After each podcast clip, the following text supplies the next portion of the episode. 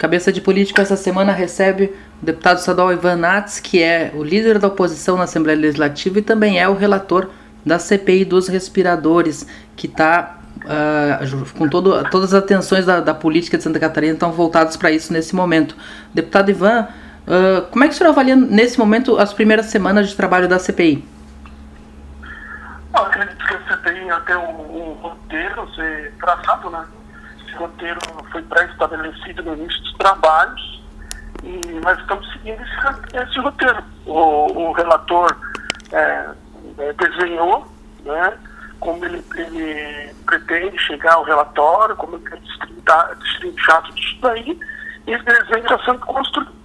A CPI não é uma, uma coisa estática, né? ela vai acontecendo de acordo com os acontecimentos, mas até agora dentro do que foi planejado. Deputado, o, houve algumas, algumas críticas no começo, inclusive internamente, do aquele foco maior que foi dado na, nos, especialmente nos depoimentos de terça-feira passada, na questão do hospital de campanha, que não é o objeto da CPI.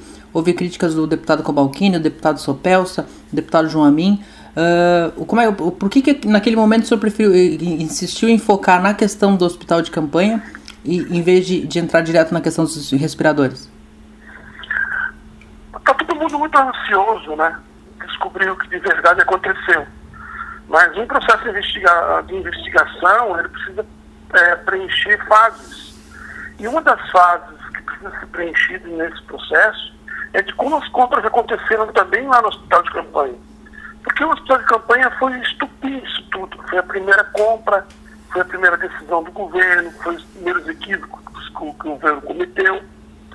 É, as pessoas que circulavam por aquela compra, é, que, tinham, que não eram do governo, mas começaram a se oferecer para servir o governo, as interferências internas e externas na, na defesa civil, na escolha da empresa né, que ganhou a licitação, a desclassificação da empresa que apresentou o menor preço, a decisão do governo de abortar né, essa, essa coisa do hospital de campanha, tudo isso precisa, precisava ser compreendido para que a gente pudesse seguir os trabalhos, né?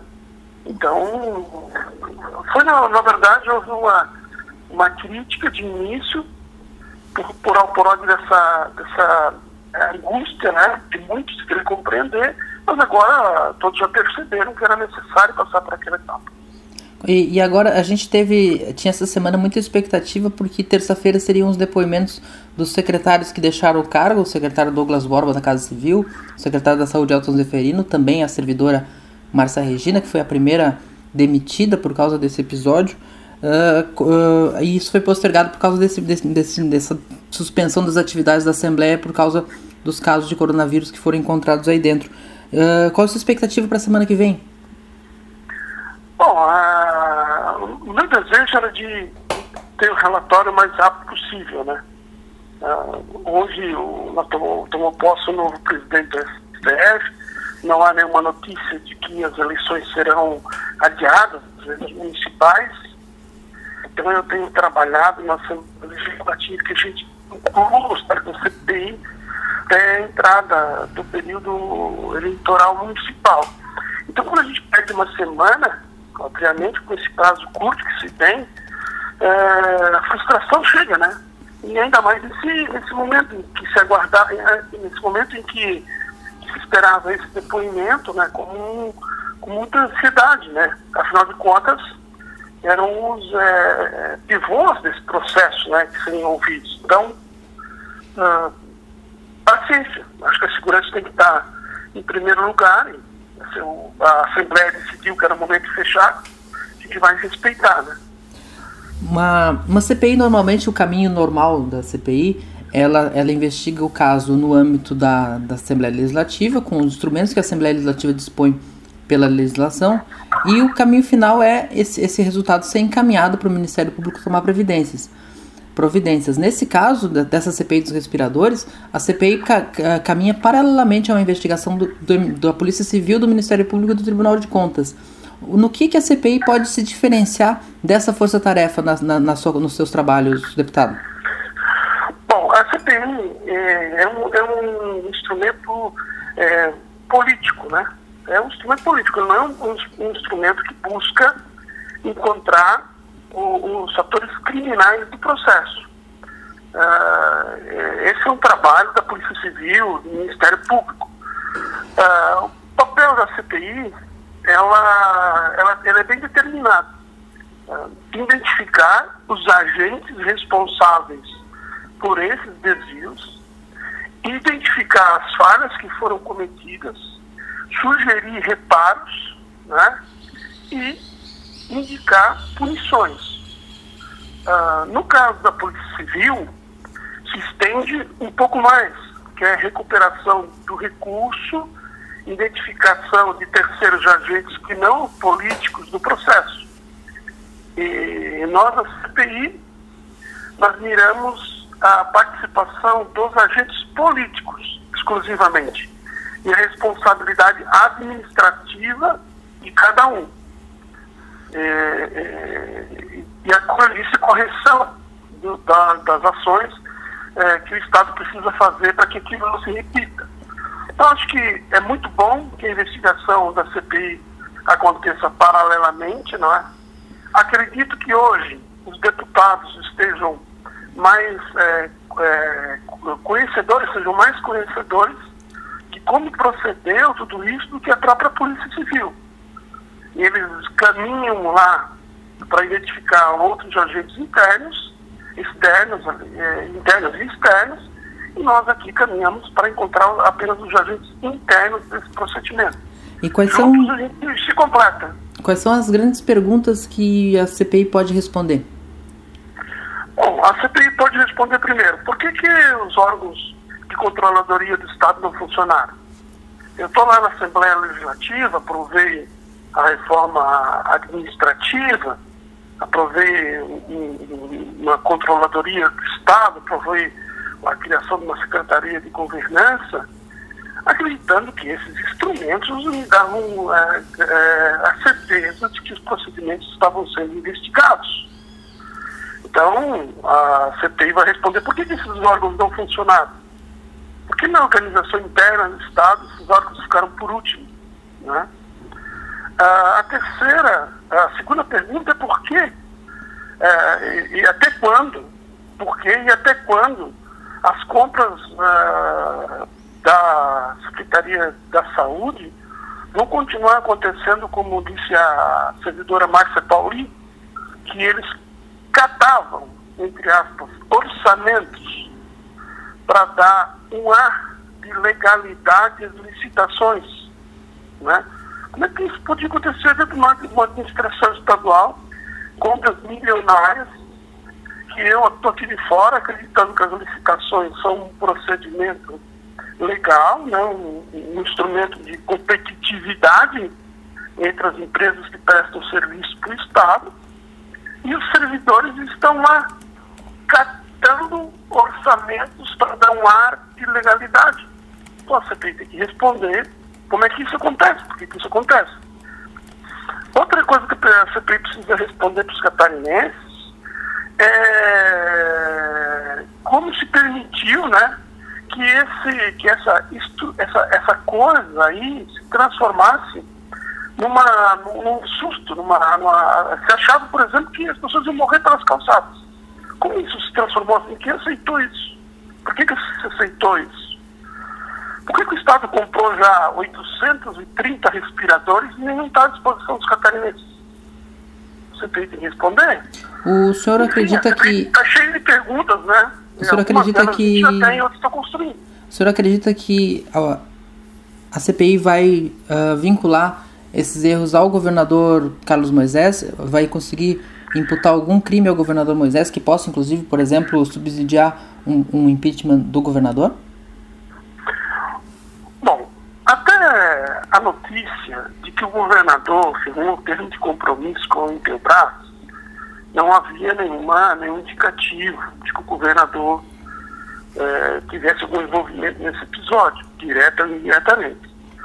A partir da hora da chegada do protocolo de intenções que o governo do Estado firmou com a Intelbras, em que ele tinha conhecimento de que uma empresa catarinense, uma empresa sólida catarinense, é, é, oferecia os respiradores por menos da metade do preço.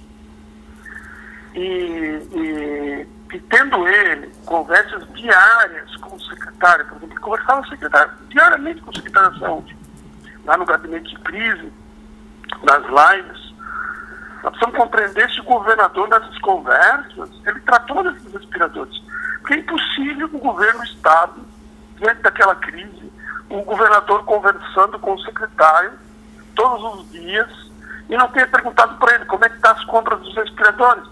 Nós assinamos, temos, nós assinamos um termo de compromisso com o Intelbras. Como é que está isso? Quanto é que eles vão pagar? As manchetes, por exemplo, nacional, dos meios de comunicação já, já avisavam sobre roubo, sobre desvio de valores. Eu tenho diversas ah, manchetes anteriores, a dia 1 de abril, que já anunciavam fraudes de licitação. O governo não, não conversou com o secretário, o governador não conversou com o secretário sobre essas possibilidades, sobre a instalação de uma portaria, de uma instrução de uma norma. Uh, o governo não, não, o secretário não avisou o governador, o governador não tomou nenhuma providência, porque não cuidou de nada, deixou assim largado. Então são perguntas que ainda precisam ser respondidas. Agora, que o governador é investigado por ordem dessas, dessas, é, dessa é, omissão é, deliberada ou, ou não, essa, essa é uma fato que a CPI vai ter que, vai ter que investigar. Mas é óbvio, no meu ver, como deputado, que o governador deve ter conversado, pelo menos, conversado sobre, com o secretário sobre essas compras. E qual a orientação que ele deu? É, é isso que a gente precisa descobrir ainda, identificar, né? Nós não podemos fazer julgamento precipitado. Mas eu, como cidadão, preciso compreender ainda algumas coisas que o governo, algumas medidas que o governo poderia, deveria e não foram tomadas, né? Saindo um pouquinho do âmbito da CPI, mas olhando para a LESC, o senhor é o líder da oposição. E a gente vê nesse momento o governo tentando re, re, reorganizar sua, sua base de, de governo. Uh, como é que o senhor vê essas tentativas? O senhor acha que o governo pode conseguir uh, dificultar o seu trabalho como líder de oposição? Eu quero, eu quero, eu quero primeiro aproveitar a tua pergunta para dizer o seguinte: eu não faço pré-julgamento de ninguém. A CPI, se depender de mim, não será uma inquisição. Aqueles que tiverem é, comprovadamente alguma culpa, serão relatados, essa culpa será relatada, os fatos identificativos serão relatados. Aqueles que não identificar, que não têm participação nenhuma em processo, eu vou dizer que não tem. Então eu não vou. Eu não, não, é, o fato de eu ser um deputado de oposição não vai me conduzir a produzir um relatório a favor ou, ou contra qualquer pessoa. Eu vou, ser, eu vou ser o mais imparcial possível. Agora, o governo não tem se mostrado capaz de criar mecanismos para ter o um controle, mesmo que parcial, das ações políticas de Santa Catarina. Isso é grave, isso é grave. E eu digo isso como um advogado, como um deputado da oposição. Por exemplo, existe na, na política e no direito administrativo se fala muito da política de pesos e contrapesos. Ou seja, o governo precisa ter o controle do peso e contrapeso. Porque senão o que tá, acontece o que está acontecendo hoje na Assembleia. Tudo que os, os deputados colocam passa, deputados querem que seja aprovado é aprovado, todos os vetos que os deputados, é, é, os vetos que o governo faz, estão sendo derrubados. Muitos desses vetos são pre, são prejudiciais a Santa Catarina, ou seja, o governo é, deveria lutar para que esses vetos não passassem, porque eles vão prejudicar as contas do Estado lá na frente. São projetos de lei, às vezes, reconhecidamente inconstitucionais. É, vetos que, o governo faz e que precisam ser feitos e a Assembleia devia reconhecer e vetar estão passando. Isso tá, vai, vai prejudicar a receita no futuro. Então, não há um controle político. O governo não controla politicamente a Assembleia, não tem preocupação com a Assembleia. Mas, uh, deputado, é Estado, o, né? o, não cabe aos próprios deputados fazer, mesmo de oposição, fazer esse filtro do que é importante para o Estado e do que não é? É muito difícil, né? Porque acho que cada um tem que fazer o seu trabalho. não, não sou eu, o deputado da oposição, que devo levantar a mão para um veto, né? Ó, oh, pessoal, o governo está aqui. Eu, eu tenho votado, eu tenho feito isso, às vezes. Eu tenho levantado que é, é importante é, manter o veto. Várias vezes, quem me acompanha na uhum. Assembleia está vendo isso. A gente pode dizer é, que o. Aliás, aliás, aliás deixa, deixa, deixa isso bem claro. Foi, foi, mais uma vez, foi muito, muito feliz. O governo tem sido salvo, muitas vezes, o governo tem sido salvo pela oposição, pela, pelos aqueles deputados que se dizem de oposição. Muitas vezes são eles que levantam a mão para dizer, não, não, peraí, pessoal, isso tem que corrigir. Só que, claro, né, não se vai fazer tudo para o governo. Uhum. Senhor, a gente ah. pode dizer que a, que a desorganização da base governista é ruim até para a oposição? Até para a oposição, porque, por exemplo, assim, quando eu fui, eu fui para ser o líder da oposição, eu achei que eu ia enfrentar em batalha, né?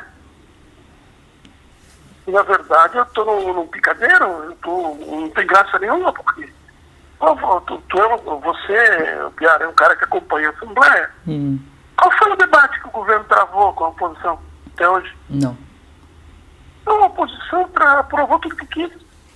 Aprovou, a, a, a oposição instalou a CPI em um dia. Um dia. A oposição escolheu relator, presidente, membros, e está aí. A, a oposição, se ela quiser hoje, ela faz andar o impeachment contra o governador, se ela quiser.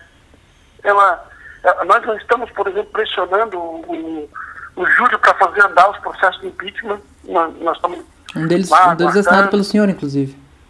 Oi? Um deles assinado pelo senhor, inclusive. Não, eu, eu, eu fiz que é material, né? Eu, no processo de impeachment, não é um processo de impeachment imaterial. Eu tenho materialidade. O governador fez um pagamento que não devia ter feito pelo Estado, que não era para fazer. Prejuízo de 8 milhões. Uhum. Então, o que eu estou fazendo? Eu estou aguardando o Júlio Garcia tomar uma oposição. Mas se a oposição quisesse, a gente forçava a instalação do impeachment. Por quê? Porque nós temos voto no plenário para fazer o impeachment acontecer. Eu não estou dizendo aprovar. Uhum. Eu estou dizendo acontecer. Então, o que a oposição está fazendo muitas vezes é prejudicar o governo, dando tempo, permitindo que ele se fortaleça. Porque esses dias, esses dias teve uma votação no veto. A gente vê a líder do governo votando pelo veto a, a, esses dias a líder do governo levantou a mão e disse o seguinte, eu quero liberar a base. Que base? Que é base? Dois bispos, o bispo Mota, o, o, o pessoal da igreja ali, quem é a base? Nazareno? Ninguém se levanta a mão para dizer eu sou a base. Deputado... Diferente de outros governos, né? Exato. Deputado, o senhor, o senhor é, assumiu a condição de líder da oposição oficialmente quando se filiou ao PL. Uh, antes de ser filiado ao PL, o senhor, o, senhor, o senhor se elegeu pelo PV, que teve uma disputa, uma briga interna com os dirigentes do partido, acabou conseguindo na justiça sua, sua desfiliação. Mas também o senhor, o senhor também foi do PDT antes. Chegou a assumir como suplente de deputado pelo PDT, concorreu a prefeito em Blumenau pelo PV e pelo PDT que eram partidos de esquerda. E hoje o senhor está no PL, que é um partido de centro-direita e que é, em Santa Catarina muito ligado ao, aos bolsonaristas. O senhor mudou de posição ou, ou, mudou, ou mudaram os partidos que o senhor estava? Eu, como todo cidadão brasileiro, como todo eleitor brasileiro, a gente é muito jovem politicamente, né? Nós somos um país muito jovem politicamente. E as pessoas, com o passar do tempo, elas estão começando a se identificar com aquilo que elas que elas antes não se identificavam, que elas não compreendiam muito bem. E, e, e nesses últimos dez anos, desde, acho que desde o surgimento dos movimentos de rua, desde a, do Vem Pra Rua, do, do, ah, desse movimento fora Dilma, de lá para cá, as pessoas, as pessoas começaram a se identificar com uma, umas pautas que elas não se identificavam né, que elas não compreendiam muito bem. Faz parte do processo de amadurecimento político de todo mundo, o meu também. Eu me considero um sujeito de centro-direita, é, né, liberal. Eu acredito que o Estado tem que ser, tem, não pode ser mínimo mas também tem que ser mais, é, menos intervencionista.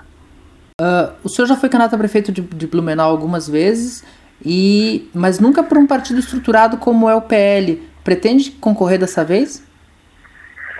Bom, eu sempre disputei eleições em Blumenau para poder participar do processo eleitoral. Eu nunca tive muita preocupação com o resultado. Nunca foi meu. Quem, quem me acompanhou sabe disso. Eu nunca me preocupei com o resultado eleitoral.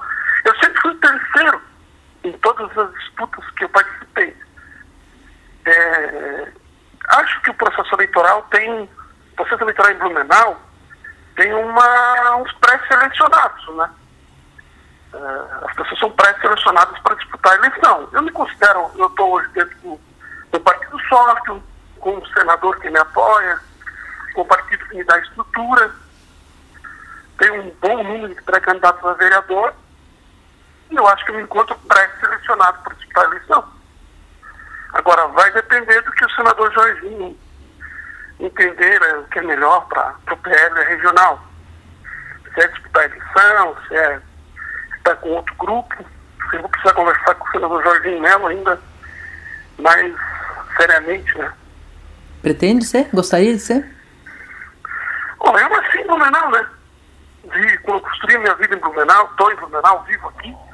Qual filho não sonha ser prefeito da sua cidade, né?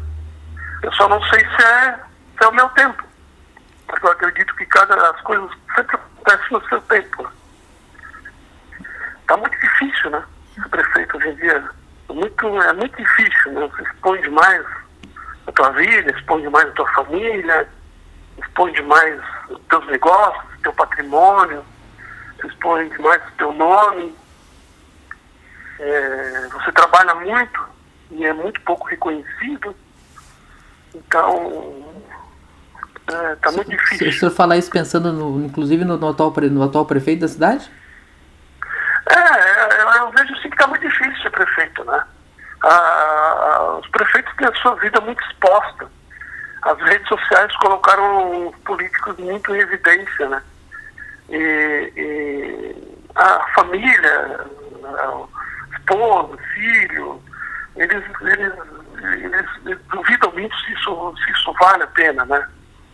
Se, essa exposição que, você, que você se coloca, o risco sobre o teu patrimônio, né? Porque você pode ser o cara mais honesto do mundo, mas vai 100% perfeito do mundo, aí vem um diretor, um gerente lá, comete alguma irregularidade é, que você nem passou por ti e teu patrimônio uh, fica todo é, é, em risco, a tua integridade, é, tua integridade moral fica em risco. Então, não pode ser o que está acontecendo. Fazer parte executivo hoje está muito difícil. Vale pro, essa análise vale para o governador do estado também, deputado? Vale também, vale, vale também, vale também. Vale também para o governador eh, dificuldade né, de governar hoje. Tem uma pessoa na mão aí de não sei quantos milhões tem catarinenses, cada um com um celular para falar uma coisa, né? É, é muito, tá muito difícil, né? Olha a exposição que passou o governador agora família dele, é um troço totalmente necessário, totalmente baixo, né? um, um, negócio que não se recupera mais, né? Uhum. Isso, aí, isso aí não tem recuperação, porque chegar nas cidades do interior e dizer para eles, ah, isso foi mentira, isso foi uma brincadeira, para eles isso é verdade, não se conserta mais. Um deputado. Uma exposição não é desnecessária. Uma exposição não é desnecessária. Deputado, muito obrigado pela conversa. Prazer falar com o senhor aqui no Cabeça de Político. Espero quando a gente consiga voltar para os estúdios, a gente fazer a versão em vídeo também. Até a próxima.